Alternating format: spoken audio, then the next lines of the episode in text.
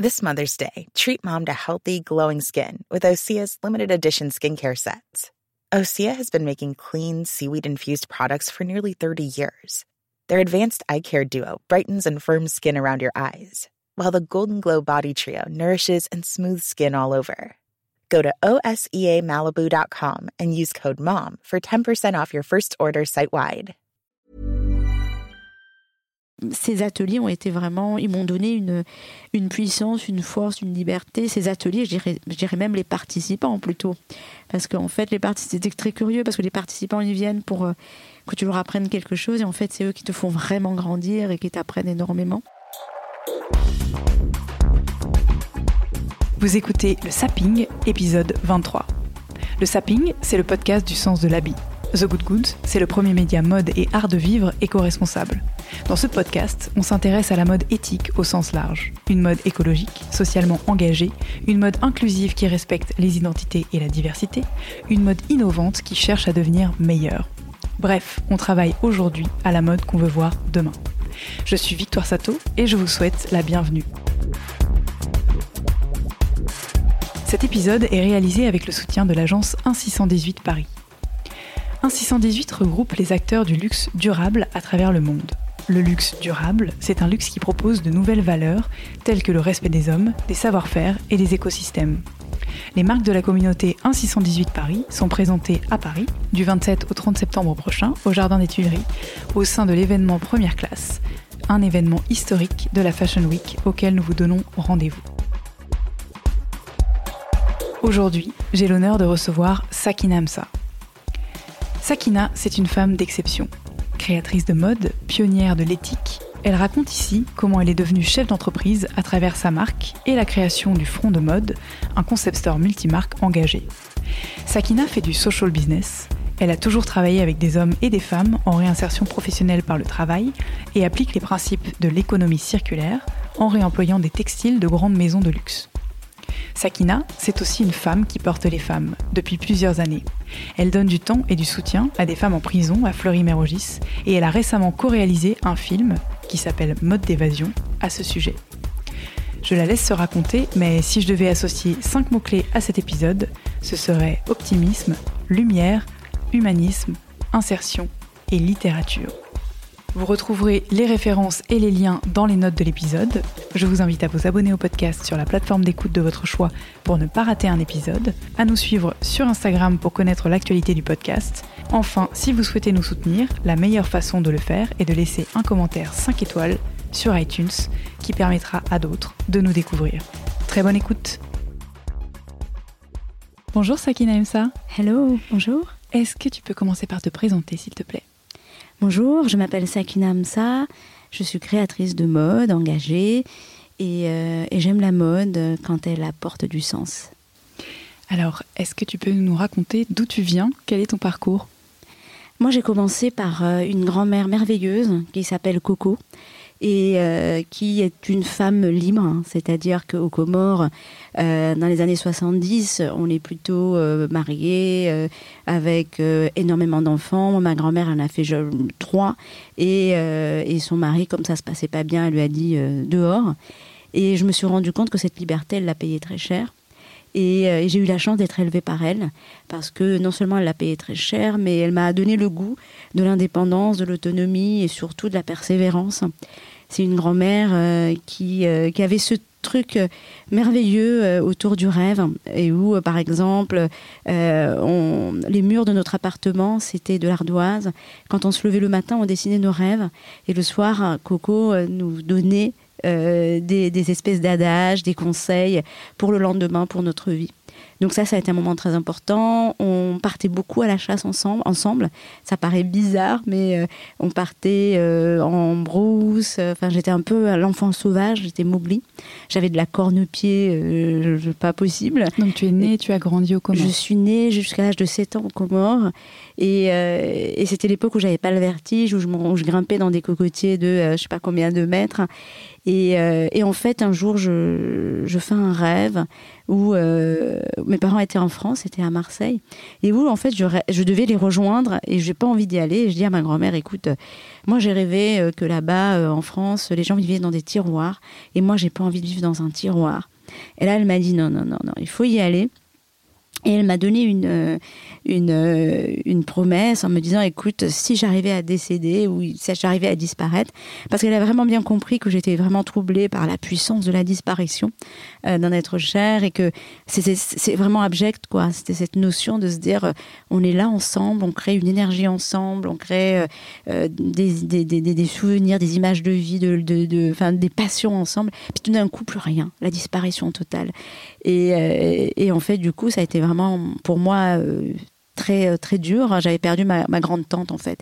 Et du coup, là, elle a, vraiment compris le trauma euh, dans ma tête. Et là, elle m'a dit, écoute, si je venais à disparaître, tu donneras ce qu'il y a de plus important pour toi à la terre et tu verras qu'on se retrouvera.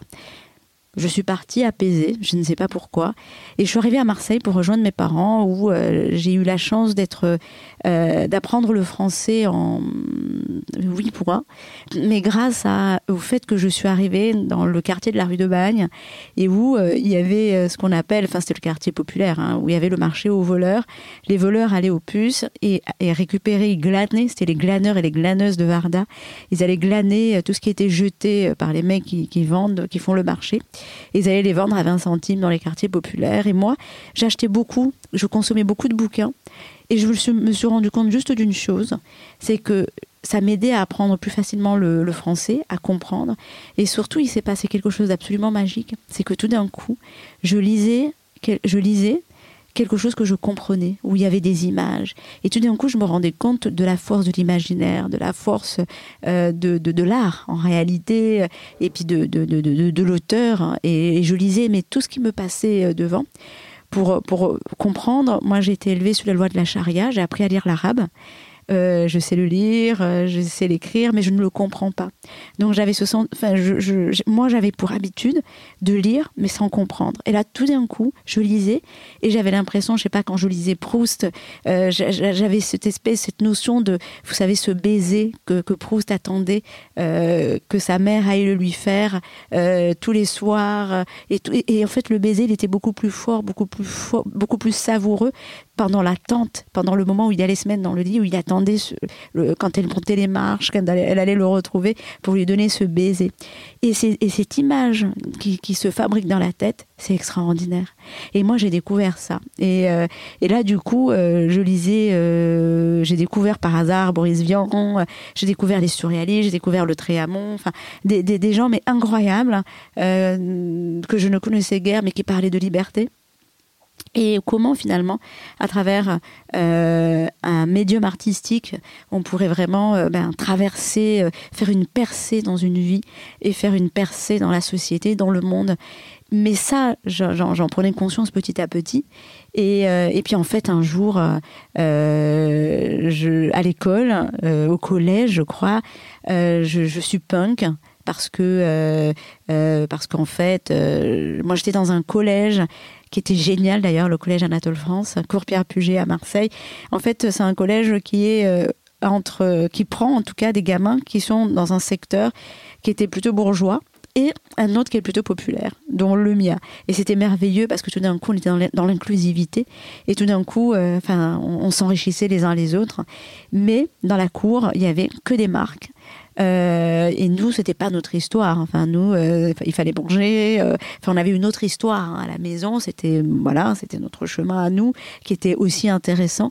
Et, et en fait, je, je, me suis un peu mis de côté dans, dans, cette école parce que je ne pouvais pas me changer tous les tous les les tous les jours, toutes les semaines.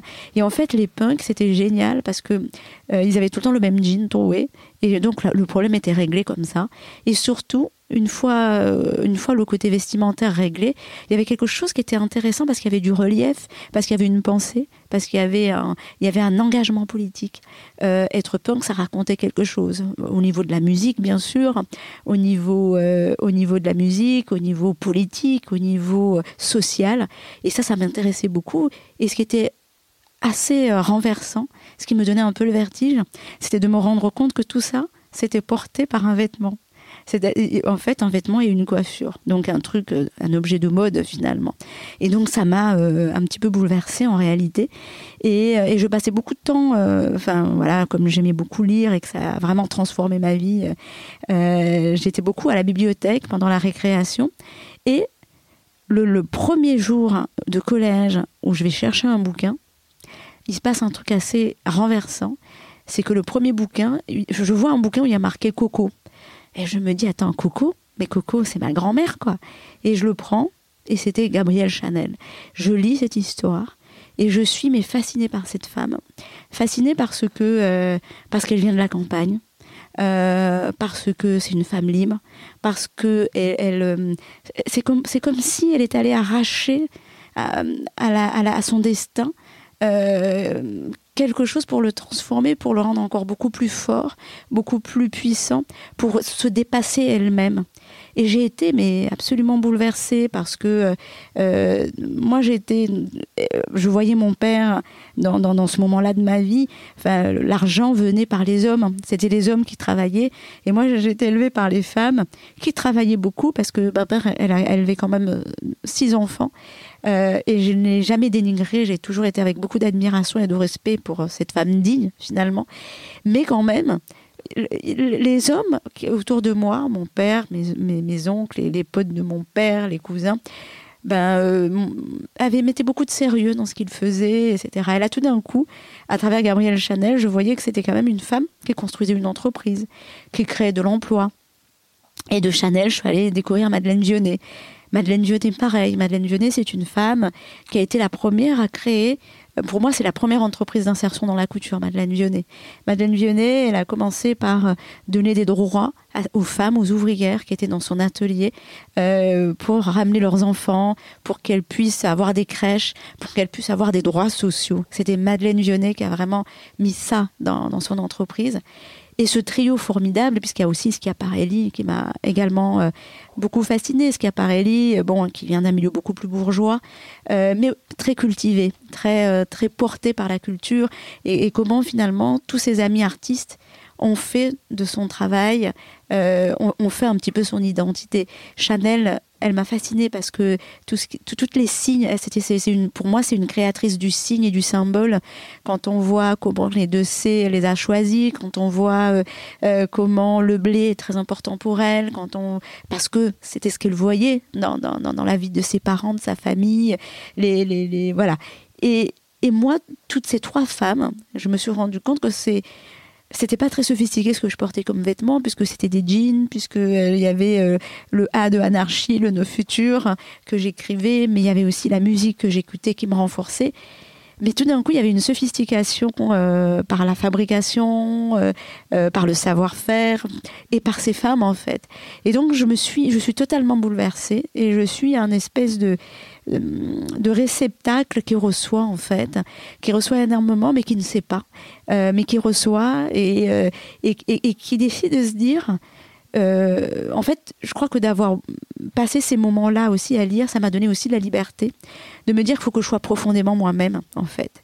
Et, et, en fait, arrivé à Paris, après l'école de mode, parce que j'ai fait une école, enfin après le collège, j'ai fait une école de mode, eh ben, j'ai vraiment eu la chance d'être dans l'école de la vie. C'est-à-dire que je n'étais pas, euh, j'ai pas trouvé, euh, j'étais pas dans un stage, euh, machin, etc. Qu'est-ce que, qu'est-ce que tu as fait comme école de, de mode, ton parcours, ta formation? j'ai, fait une école qui s'appelle l'Institut supérieur de mode à Marseille, qui était une école privée, qui n'est plus malheureusement aujourd'hui, mais qui était une école qui était portée par la, ce qui est devenu aujourd'hui la MMM à Marseille, la Maison Mode Méditerranée, ce qui était incroyable, c'est qu'aujourd'hui, je suis au conseil d'administration. Tout ça grâce à, la fidélité et à l'amour d'une femme euh, merveilleuse qui est Marlène Bélieu-Vigourou. Mais, euh, mais bon, voilà. Et aujourd'hui, en fait, quand j'arrive euh, à Paris, je m'installe en, banlieue.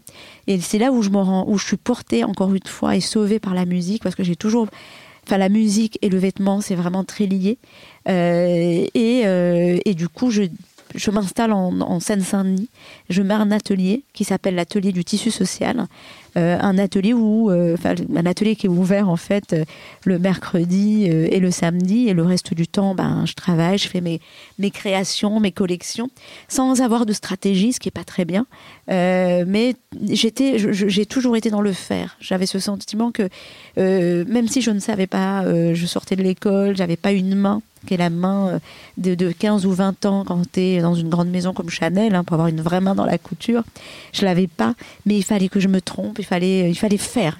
Pourquoi est-ce que, euh, euh, à la place, par exemple, de faire dans le cadre d'un stage ou euh, de t'intégrer à une maison pour travailler, tu as fait ce choix départ, au départ professionnel et ensuite ce choix assez fort de t'installer en Seine-Saint-Denis et de travailler directement en milieu d'insertion professionnelle et sociale?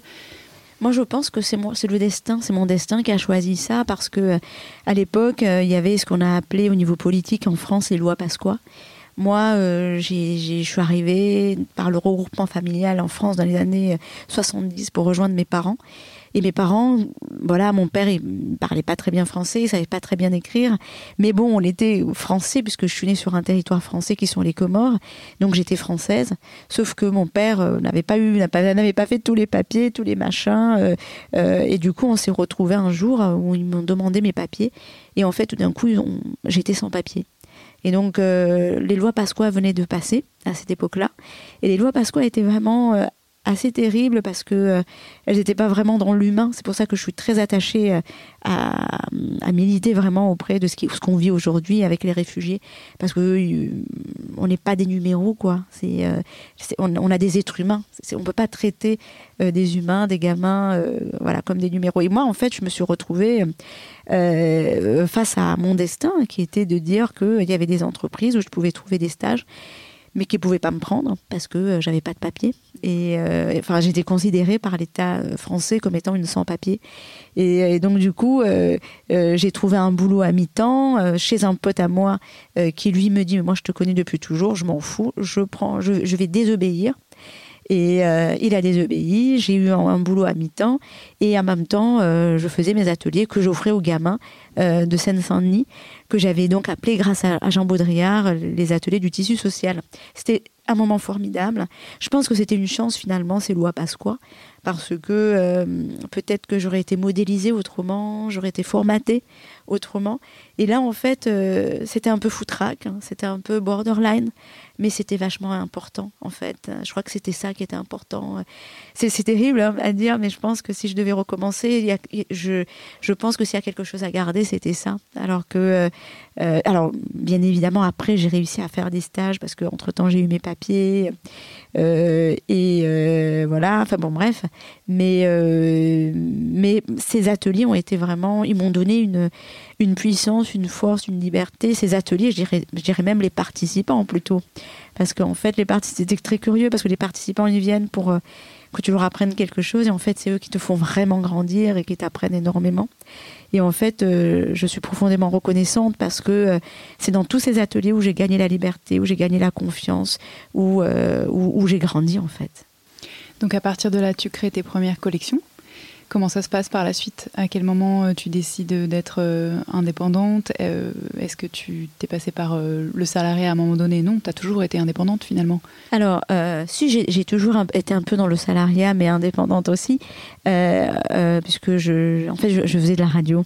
je travaillais dans une radio indépendante qui existe toujours, qui s'appelle Fréquence Paris Pluriel, qui était une radio militante et associative. Et dans cette radio, ben, j'ai travaillé à mi-temps en fait, et ça me permettait d'avoir aussi cette liberté de faire. Et un jour, j'ai décidé, j'ai décidé que je n'allais faire, que j'allais faire à temps plein mon travail, ce que, ce que j'avais décidé pour ma vie. Et en fait, l'univers m'a vraiment répondu, puisque en fait, l'univers a horreur du vide. Hein. donc, il a rempli tout le vide que je venais de laisser par, des, par, par, par mon choix, qui était tellement fort, tellement puissant, tellement décidé qu'au final, en fait, je venais de faire un défilé à la gare Euroline et où les, les, mannequins, c'était les mamas du quartier, les princesses que j'avais appelées les princesses du 9-3, les, les, personnes âgées de la maison de retraite que j'allais voir aussi tous les dimanches parce que je faisais des ateliers là-bas. je, faisais des ateliers vêtements parce que je les habillais, les personnes âgées maquillage et coiffure avec des copains avec lesquels on faisait nos défilés, etc. Et en fait, j'ai fait un défilé où il y avait tout ça. Et en fait, les premières personnes à venir, ça a été euh, Nova, euh, Radio Dova, Nova Magazine, qui était vraiment un magazine un peu dingue, un peu ouvert euh, sur les choses. Et, et j'ai eu dans les premiers rangs euh, Baudrillard et l'acheteuse des galeries Lafayette à l'époque, qui venait de monter un projet qui s'appelait le Labo des créateurs à Haussmann. Euh, et, voilà. Et donc, du coup, dans ce labo des créateurs, il y avait Anne Valériache, euh, il, enfin, il y avait plusieurs créateurs, dont moi. Et, euh, donc, j'ai fait partie de ce labo pendant quelques années et où, voilà, j'ai présenté mes collections. et en fait, c'était très curieux parce que elle a commandé et euh, ma collection. Et je me suis dit mais comment je vais la fabriquer? Et en fait parallèlement j'ai eu j'ai gagné le concours talent des cités euh, et ça m'a permis d'avoir de l'argent pour fabriquer la collection. Et puis de, fil en aiguille euh, enfin tout s'est construit quoi. Et j'ai rencontré un, partenaire financier et etc etc et donc à partir de quand est né le front de mode? Est-ce que tu peux déjà expliquer ce que c'est et puis quand est-ce que tu l'as créé? Alors en fait j'ai pendant quelques années j'ai défilé dans le calendrier in des créateurs euh, donc euh, soutenu par la Fédération de la couture, euh, Didier Grimbach qui a vraiment soutenu beaucoup de créateurs qui défilaient. Et, et donc il y a eu un jour où, c'est-à-dire il y a, il y a 5, 6 ans, 7 ans, 6 ans, où, où, j'avais plus, plus cette énergie du défilé. Didier Grimbach nous encourageait à, à, défiler si on avait vendu. Et, j'ai trouvé ça tellement intelligent, tellement profond, tellement puissant et tellement respectueuse finalement du modèle économique du créateur qui souvent n'en avait pas. Euh, et, du coup, je me suis dit, je vais arrêter de, défiler et je me m'intéresser à vendre d'abord. Et, j'ai et, c'est là où j'ai réfléchi à, euh, euh, à monter le front de mode en me disant que j'avais entendu Isabelle Marant. je crois que j'étais un jour à Marseille avec elle et Jérôme Dreyfus, invité par Marlène Vigourou. Et on était là, en marchait dans la rue. Et Isabelle Marant me disait, mais moi, ce qui m'a sauvé, c'est la rue de Charonne, quoi. Et je trouvais ça tellement. Euh, elle a raison, parce que c'est ce magasin physique, finalement, qui te fait rencontrer ta clientèle, qui te fait, euh, ben, qui fait que euh, tu te remets vraiment en question, mais tous les, presque tous les jours, en fait. C'est même pas tous les mois, mais c'est tous les jours, parce que tu te rends très vite que tel pantalon ne marche pas, que tu es dans ton délire de créateur dans ta tour. Et c'est vachement humanisant et réaliste, et finalement, commercial, ça t'apprend le commerce. Et, donc, du coup, on s'est dit qu'on va monter Front de Mode, mais qui va, euh, ce magasin, il fallait que il, raconte. Euh, en fait, on a commencé à réfléchir à Front de Mode en 2000, euh, allez, 2008, 2008, 2009. Et on, a, on, a, on a commencé par monter une commission où il y a eu des gens qui m'ont accompagné, qui étaient chez Nelly Rodi, qui étaient des bureaux d'achat, et où, en fait, pendant un an ou deux, on travaillait sur qu'est-ce que va être ce magasin. Et une des choses qui était très importante pour moi, bien évidemment, c'était qu'il raconte un peu tout ce que nous, on est. c'est-à-dire de faire en sorte qu'il y ait des projets, des produits qui mettent en pratique au moins un des trois piliers du développement durable, environnemental, économique ou social, mais il fallait absolument euh, que ça existe parce que parce qu'on on savait, enfin moi je savais puissamment euh, que de toute façon on pouvait plus faire autrement. Je rencontrais des acheteurs euh, de grands magasins qui ou, de multimarques qui me disaient mais mais c'est pas mais la mode éthique ou la mode durable ben, c'est compliqué machin etc nous on continuait à se battre en sachant que euh, il y aura un moment qui n'est pas loin parce que euh, on a mis, allez, on a mis dix ans, euh, parce qu'il y aura un moment où ce sera impossible de faire autrement. Et où, et où ceux qui nous ont dit non allaient être les premiers à dire on a toujours fait ça. Et c'était très intéressant aussi parce que, parce que ça veut dire juste que c'est le bon moment et tant mieux. Et, et que du coup, on va peut-être se retrousser les manches ensemble et travailler ensemble, ce qui est merveilleux aussi. Euh, et, du coup, on a monté le, front de mode. Bon, alors on n'a pas d'argent, donc on a moins. On a mis longtemps à le sortir. Mais une des choses, on avait une règle, hein, c'était le style, le style, le style. Et la cerise sur le gâteau, c'était d'expliquer le sens. D'ailleurs, vous verrez qu'au front de mode, on n'a pas, on ouvert en mettant des grandes affiches, conscious, euh, euh, machin. On n'alpaque pas le client en lui disant voilà, nous on est tout ça. Rassurez-vous, rentrez. Euh, on, prend le parti de leur expliquer quand ils rentrent. Et surtout, ce que les gens ne savent pas, c'est qu'on est une entreprise d'insertion.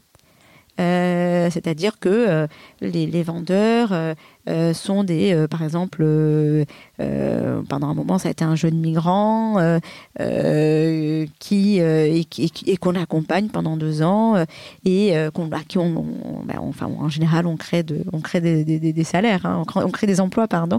Donc, ils ont des salaires mensuels et ils sont accompagnés par une assistante sociale sur le temps de travail, hein, qu'on appelle dans le jargon de l'insertion la chargée d'insertion et avec laquelle on travaille, par exemple, euh, trouver un logement, parce, qu'on, parce que la, problématique du logement, elle est très importante.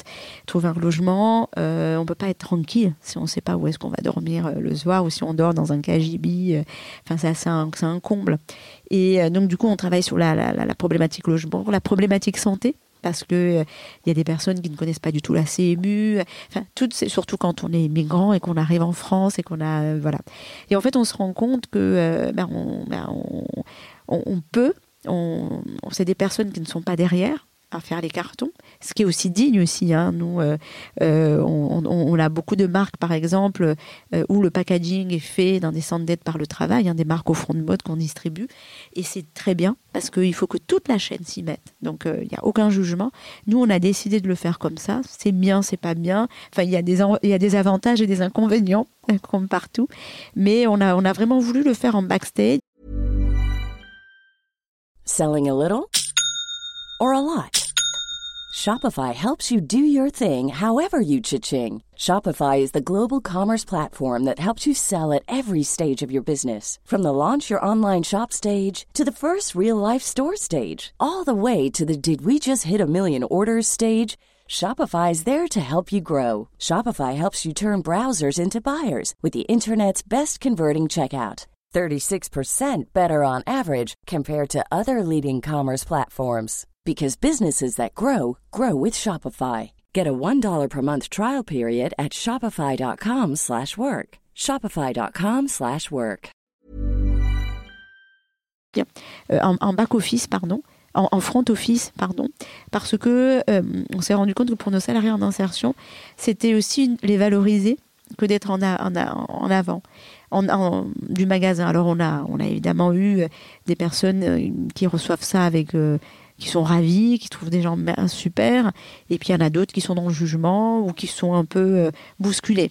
Mais bon, c'est notre histoire, c'est notre, c'est comme ça qu'on travaille, qu'on a toujours travaillé, et les, nos salariés, se, nos salariés pardon, se forment euh, ben, ben, par par l'accueil des gens, même les gens qui les qui, qui, sont euh, qui, les reçoivent mal, c'est aussi ils apprennent aussi de ça, et c'est intéressant parce que ça nous aide aussi, ça nous permet nous aussi d'être avec nos salariés, de leur expliquer qu'il faut se comporter comme ça, que machin, etc. Donc tout est, en fait, il y a rien à jeter en réalité. Il y a rien à jeter. Et, du coup, en fait, euh, on a aujourd'hui à 2019, on a ouvert en 2015 et à 2019, on a à peu près une cinquantaine de marques beauté, euh, euh, donc lifestyle, accessoires, et puis évidemment prêt à porter. Très bien. Et il y a également tes collections dans cette boutique. Est-ce que tu peux euh, nous parler de la manière dont tu crées euh, Quels sont tes engagements? Parce que là, tu, nous parles des engagements sociaux une fois que le produit est terminé, mais tout en amont euh, de la création, enfin, surtout le processus de création vestimentaire, tu as aussi des tas d'engagements. Est-ce que tu peux, par exemple, faire l'anatomie d'un habit de la collection, de la dernière collection Sakina Imsa? Bah, en fait, on, alors on peut faire l'anatomie. Par exemple, dans, la dernière collection, on a travaillé déjà, on, a, on, a, on, s'est dit que euh, on va, euh, il fallait vraiment qu'on soit vraiment dans cet impact positif au niveau local, c'est-à-dire euh, d'avoir une, en, en, termes de transport, en termes de géographie, en termes, enfin voilà, de tout mettre dans la même région et en France. Voilà, donc on a essayé de. Ça a été un vrai défi pour moi parce que moi je travaille beaucoup le chez Donc comme euh, vous voyez, vous êtes dans, mon atelier, euh, boutique. Là-bas, il y, a, y a énormément de rouleaux de tissus. C'est des tissus que je recycle de la, de de de de la, haute couture. On en a énormément. On a, a énormément de tissus. Et, en général, dans le chaîne tram, on le fabrique avec ces tissus-là. Mais là, tout d'un coup, on décide de travailler la maille et la laine. Et, euh, et, du coup, on a, on a travaillé pour trouver une entreprise française. Donc euh, voilà. Donc aujourd'hui, on continue vraiment à, on a vraiment envie de poursuivre euh, cette histoire. Et après, on a aussi une autre sorte de maille qui est le, le, le t-shirt, qui ont beaucoup changé notre enfin, en fait, ça a été un petit peu ce qui nous a permis de tenir dans ces dernières années. C'était des t-shirts qui, qui portaient des messages, qui portaient nos messages, support your girl gang, donc euh, ou des souhaits par exemple, Barbès, euh, mon amour, euh, Goutte d'or, j'adore, etc. Ils ont vraiment transformé parce qu'on a réussi à vivre aussi grâce à ça. Et, euh, c'est des t-shirts, par exemple, qui sont euh, en coton bio, certifiés GOTS, parce que, enfin, c'est pour moi un des, euh, un des certificats qui est les plus, les plus sûrs aujourd'hui. Après, voilà, hein, je, ne, je ne souhaite pas du tout juger qui que ce soit. Je pense que chacun essaye, et c'est ça qui est important, que chacun fasse un effort pour faire bien. Et, euh, et puis après, on a évidemment euh, toute l'anatomie d'un vêtement. Je pourrais prendre par exemple la petite robe, la robase, qui est cette robe avec des. Ben, elle est là, en noir. Et, euh, et là, en fait, c'est une, deux, trois, quatre, cinq matières, qui sont cinq matières qu'on recycle. C'est ce que moi j'appelle l'écologie créative, parce que à un moment donné, c'est la création qui est au service de l'écologie. Et comment finalement le plus le petit bout de tissu un peu argent là-bas, ben, on en a peut-être que 30 mètres et on veut faire une série, et eh ben, il faut qu'on trouve que, dans notre dessin, que dans notre création, on lui trouve une place. Et c'est pour ça qu'on est arrivé avec cette robe avec plein de découpes euh, qu'on appelle l'arrobase et qui est très important pour nous. Donc, euh, tu as hum, fait naître de la, de la contrainte matière, euh, ta créativité. c'est une forme d'upcycling des tissus, tu le disais, de maison de couture. Oh, c'est absolument ça. C'est transformer le poison en remède. Alors, tu l'as dit, euh, tu as commencé il y a plus de dix ans avec ces engagements. À l'époque, euh, la mode éthique, on avait l'impression que c'était un petit peu un, regroupement euh, d'idéalistes, mais qui n'étaient pas forcément versés, pas voués à faire du business. Aujourd'hui, on se rend compte, notamment à travers des événements comme Impact, qu'il y a une cohabitation très forte et un rapprochement de ce monde de la mode éthique responsable et de, de l'industrie de la mode au global. Est-ce que c'est possible pour toi qui as fait ce cheminement, tu l'as dit au départ, euh, sans business model au départ et de manière un petit peu, euh, oui, un petit peu idéaliste, euh, et qui aujourd'hui est devenue clairement CEO, une vraie businesswoman. Est-ce que c'est possible de concilier les deux? Et quelles sont les difficultés que tu as rencontrées c'est très, c'est une très belle question parce que parce que parce que c'est fondamental actuellement. Je ne parle pas de demain. Moi, je pense que demain se fabrique aujourd'hui. Euh, écoute, nous, euh, on a commencé par l'inverse, ce qui n'était pas forcément bien, mais c'était très bien pour nous humainement, et c'était très bien parce qu'aujourd'hui, euh, enfin, je ne sais pas si on a perdu du temps, mais en tous les cas, on a, on, a une autocritique qui est très forte. Euh, on aurait dû peut-être euh, euh, faire gaffe à, je sais pas, au lieu de dire on monte un atelier nous-mêmes, on embauche neuf salariés en insertion, est-ce qu'il vaut pas mieux faire ce que font beaucoup de personnes aujourd'hui, aller dans un atelier d'insertion et sous-traiter et après dire voilà, je fais fabriquer dans un, atelier en insertion, etc., ce qui est très bien, ce qui est beaucoup moins lourd. Nous, on a expérimenté parce que ça n'existait pas, il n'y avait pas beaucoup d'ateliers d'insertion, enfin, il n'y avait pas de, avait pas de maison d'insertion autour de la mode. Nous, on a été un peu une des un des premiers. Il y en a eu d'autres. Aujourd'hui, il y en a plein. Mais c'est vrai qu'au début, quand on a démarré, euh, bah, il fallait bien le faire, quoi. Et c'est vrai que euh, c'est très lourd parce que là où d'autres fabriquent, euh, je sais pas, décident de faire un projet éthique à l'étranger, en mettant leurs ateliers dans un pays à l'étranger, ben, tout d'un coup, ils ont 40 ou 50 salariés parce que c'est pas le même taux horaire. Ils payent pas l'URSSAF que nous on paye, même avec moins de salariés. C'est beaucoup plus rapide nous, c'était beaucoup plus lent, mais on ne regrette pas parce que on a créé de la matière humaine. Et aujourd'hui, je pense que c'est conciliable parce que, enfin, nous, en tout cas, nous, on a pris le, on a pris l'enseignement du passé. C'est-à-dire que aujourd'hui, ben, notre modèle économique, il est complètement autre. Et d'ailleurs, on a vraiment commencé, enfin ça se sent beaucoup dans le, dans le, dans le résultat de notre bilan. Bon, aujourd'hui, j'avance en me disant mais on me la fait pas. Effectivement, je rencontre beaucoup de gens euh, qui me bah, qui me qui me parle de beaucoup de choses autour euh, de, de, de la mode durable. J'écoute vraiment sagement euh, et avec beaucoup de pudeur et respect. Hein. Euh, mais euh, je sais aussi que voilà, je sais que pendant des années ça a été très compliqué et on, voilà et on a un petit peu fait de notre mieux. Et aujourd'hui, moi je crois, je crois que par rapport à notre modèle économique, on est dans quelque chose qui est beaucoup plus agile euh, ou d'ailleurs je me sens un peu plus légère d'ailleurs. Et, euh, et, du coup on est beaucoup plus porté sur le produit euh, on a réussi à vraiment établir des, fondements, des fondamentaux euh, essentiels pour moi autour de l'humain. C'est-à-dire que, on, euh, enfin moi en tous les cas, c'était impossible de faire que du, du produit sans penser à l'humain. Et, et, je crois qu'on a vraiment assis ça. Et, et puis après sur l'aspect durable, on, voilà, on continue à rester une entreprise d'insertion. Et, et, au niveau du produit, on réfléchit toujours à euh, travailler beaucoup plus sur la traçabilité, encore plus, euh, des tissus recyclés, une traçabilité au niveau euh, des ateliers de fabrication, que ce soit en France ou en Europe. Pour l'instant, bon, on est quand même pas mal en France, mais moi, par exemple, j'ai un rêve un peu dingue, mais j'aimerais bien fabriquer un jour en Afrique, mais parce que j'ai beaucoup d'admiration, par exemple, pour Vivienne Westwood, qui a réussi avec ses Africa Bags à créer un vrai, un vrai de vrais boulots euh, à une communauté de femmes.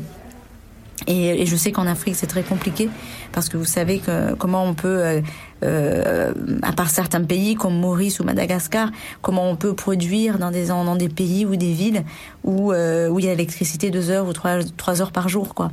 Donc euh, c'est très compliqué et je crois qu'il y a un vrai combat militant à faire en tant que euh, acteur de la mode durable, de ce que moi j'appelle la mode éclairée, qui est de dire essayons de, de, de, fabriquer en Afrique, mais aussi accompagnons-les pour qu'ils puissent avoir l'électricité avec les panneaux solaires. Et je crois qu'il y a un vrai projet à mener là-dedans. C'est pas facile, mais euh, c'est long. Mais bon, en tout cas, pour l'instant, euh, je travaille beaucoup sur la traçabilité, euh, sur ce que je fais en France. Et, et, sur le modèle économique, effectivement, on, on essaye de de, de, de, de, de, se, comment, de se servir des acquis en les faisant toujours grandir sur l'aspect social.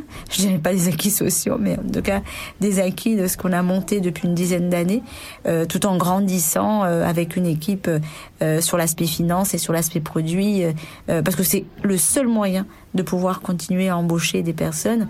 Nous, on est une entreprise d'insertion et on n'est pas une association, même si on fait un travail euh, solidaire. Euh, mais on est d'abord une entreprise et, euh, pour exister, ben, il faut qu'on euh, il faut qu'on qu'on qu'on vende nos produits, il faut qu'on fasse des produits de plus en plus désirables et de plus en plus éclairé, si j'ose dire, en termes de supply chain, et, euh, et que et qu'on retrouve nos produits dans le plus de magasins possible, ou en tout cas portés par le plus de personnes possible, avec un vrai souci. Nous, on travaille beaucoup sur le prix.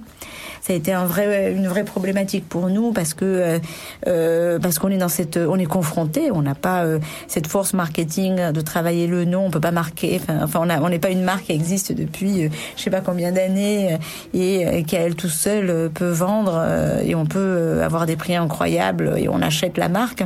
Donc on a un vrai boulot à faire. Et du coup, nous, notre, enfin moi, j'ai envie en tous les cas de faire des vêtements euh, confortables, euh, j'ai envie de faire des vêtements confortables, désirables et qui soient le plus abordables possible et, que, et donc du coup portés par le plus de personnes possible. Comment est-ce que tu procèdes de fait quand tu es approché par euh, des gros distributeurs euh, qui souhaitent euh, mettre, euh, ben, proposer le, les collections Sakina Emsa Est-ce qu'ils sont réceptifs euh, quand tu leur expliques que tu as un volume de production qui est limité dans le temps et en termes de matières premières aussi? Euh, comment ça se passe? Bah, Moi, je dirais, en fait, nous, on est une entreprise agile, c'est-à-dire que euh, on a toujours essayé, d'être un peu malin, en fait, euh, c'est-à-dire de proposer, d'avoir un volume de collection qui est pas trop gros, c'est-à-dire en termes de pièces de collection. Hein, je veux dire, moi, je sais que quand je faisais les showrooms il y a quelques années, j'avais les acheteurs des bureaux d'achat qui venaient me voir et qui me disaient, mais nous, il nous faut au moins 200 pièces. Je parle de prototypes, hein, 200 prototypes. Vous savez qu'aujourd'hui, on utilise moins d'un de ce qui reste dans le placard en fait. Donc vous imaginez en prototypage quoi. Et, et, donc du coup nous on essaie d'être agile, c'est-à-dire peut-être qu'on fait peut-être 10 pièces ou 15 pièces, mais dans ces 15 pièces, ben, on sait qu'on a suffisamment de tissu pour peut-être faire, enfin on peut en tout cas faire des petites séries. On, a vraiment réfléchi à ça pour que cette slow fashion soit aussi puisse aussi nous permettre ben, de faire vivre notre notre projet et nos salariés en réalité. Donc on n'est plus dans cette folie. Vous savez, il y a dans beaucoup de, de, de, groupes, hein, moi je pense qu'il y a plein de CEO de, grands groupes de mode euh, qui se tapent la tête contre les murs à juste titre parce qu'on se retrouve sur cette espèce de euh, euh, voilà, moi il me faut peut-être 30 tissus pour pouvoir être créatif cette saison. Et moi je dis non, moi je dis aujourd'hui, ben la création vient aussi. Enfin, pour moi c'est une espèce de truc de, comment dire de cuisine à 360, mais qui respecte toute la supply chain. Hein, c'est-à-dire il doit y avoir aucune souffrance.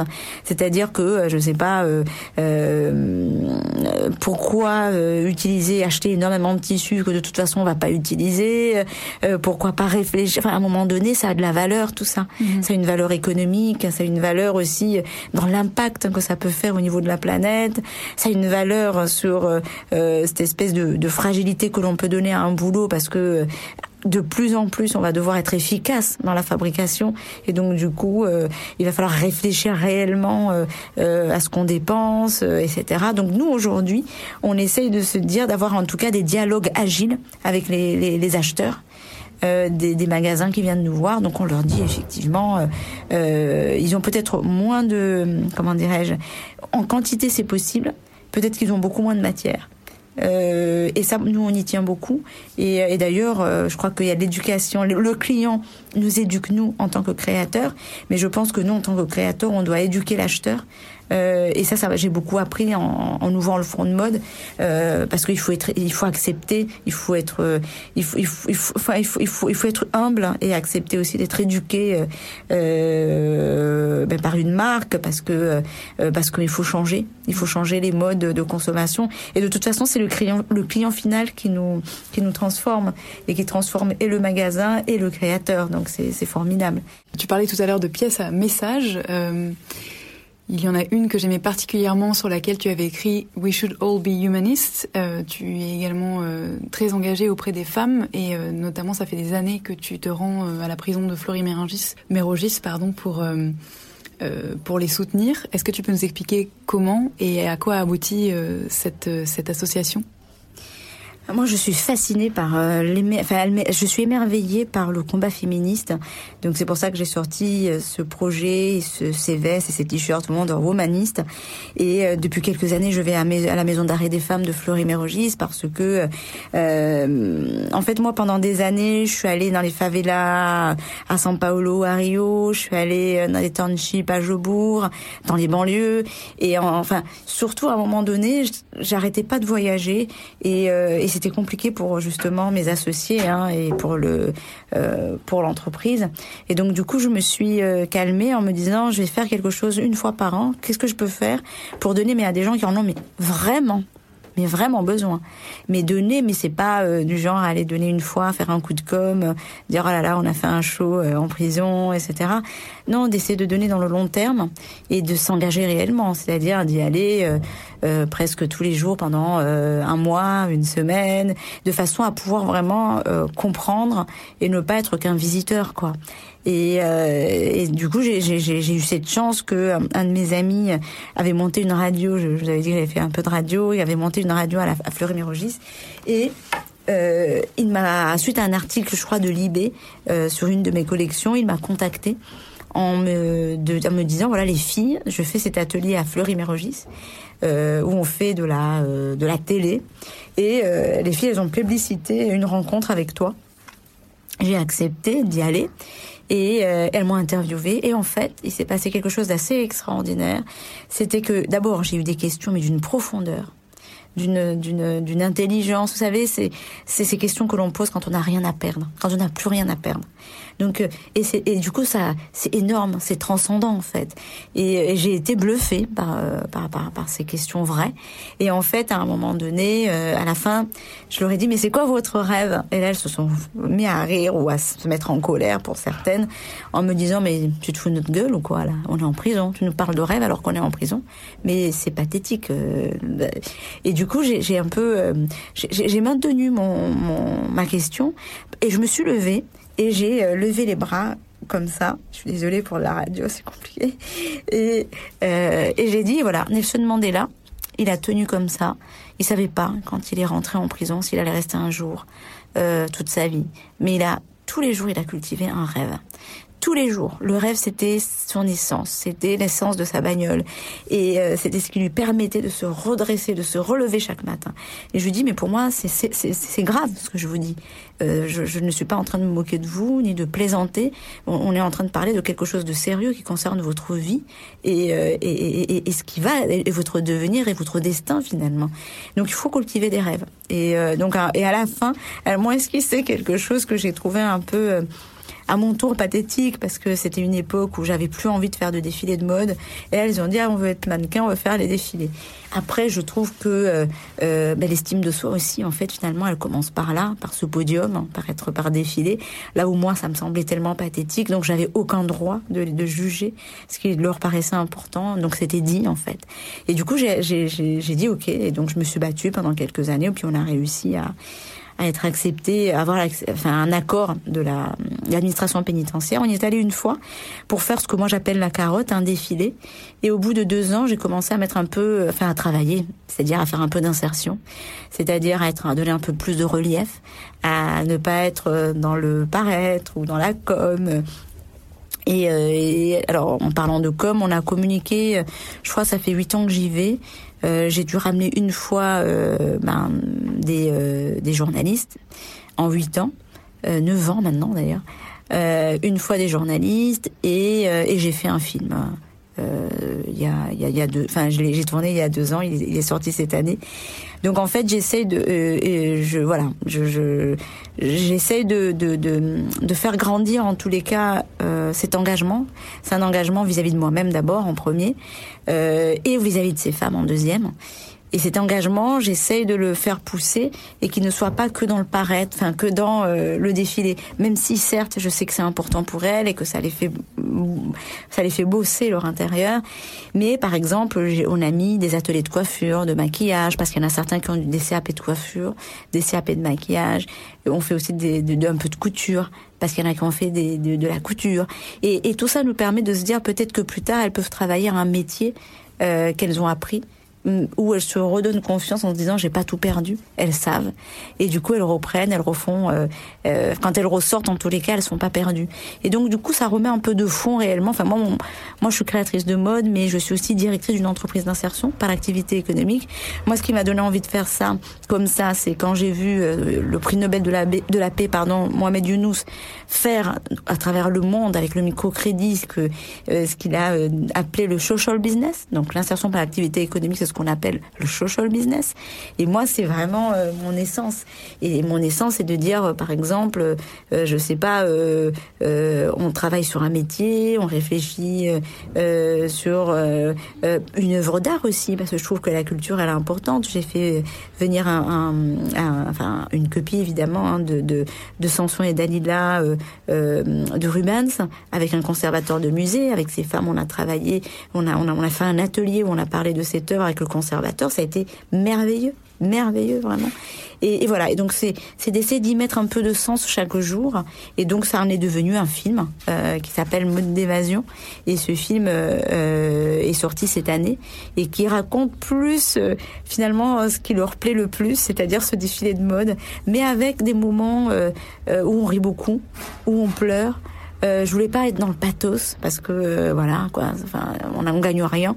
Mais surtout, ce qui était vraiment important pour moi, c'est de dire qu'elle rit, euh, qu'on voit ces moments de rire, ces moments de colère. À un moment, il y a une femme qui dit, parce qu'il y en a une autre dans un échange qu'on a ensemble, qui dit que ah mais en prison on est bien, on nous donne à manger gratuit, euh, on a des on a on a on a des habits, enfin c'est super la prison. Et puis il y en a une qui se lève mais dans une colère théâtrale. on aurait dit, moi elle m'a fascinée, on, on, aurait dit Antigone quoi, qui, qui est en train de défendre quelque chose qui allait changer le destin de, de sa vie et celle de, de, toute sa lignée, qui disait non mais mais mais on n'est pas bien en prison. Moi j'ai six enfants, vous savez j'ai six enfants.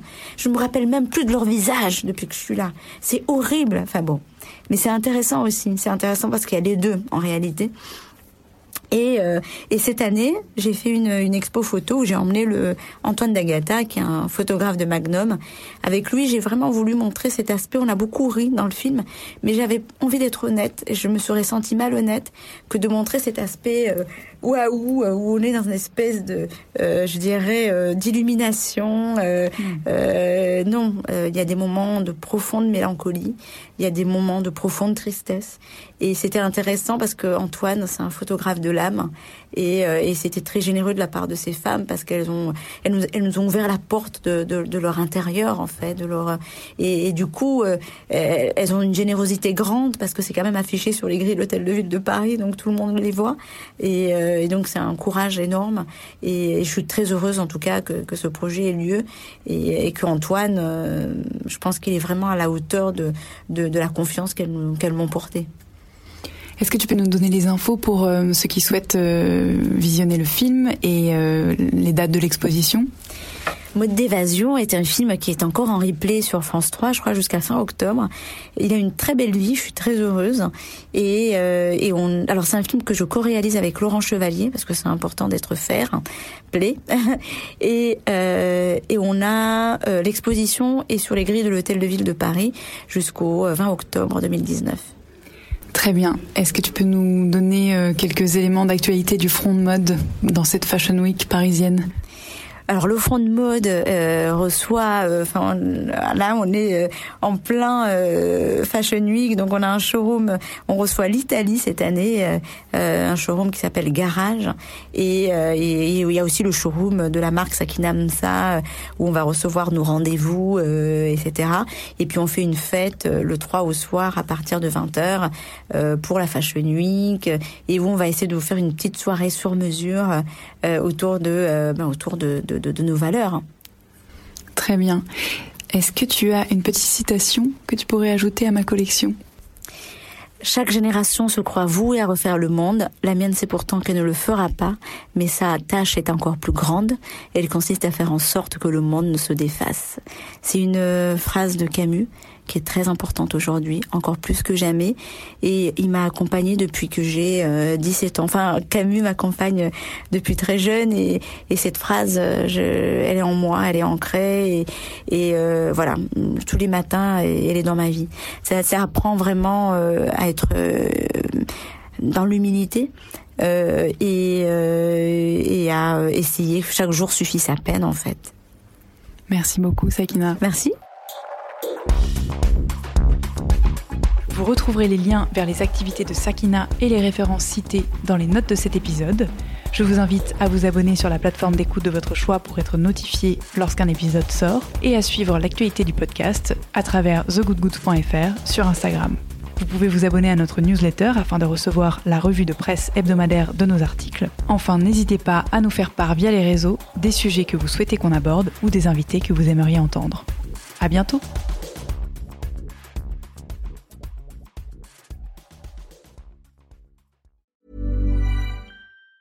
Mom deserves the best, and there's no better place to shop for Mother's Day than Whole Foods Market. They're your destination for unbeatable savings, from premium gifts to show-stopping flowers and irresistible desserts. Start by saving 33% with Prime on all body care and candles. Then get a 15-stem bunch of tulips for just $9.99 each with Prime. Round out Mom's menu with festive rosé, irresistible berry chantilly cake, and more special treats. Come celebrate Mother's Day at Whole Foods Market.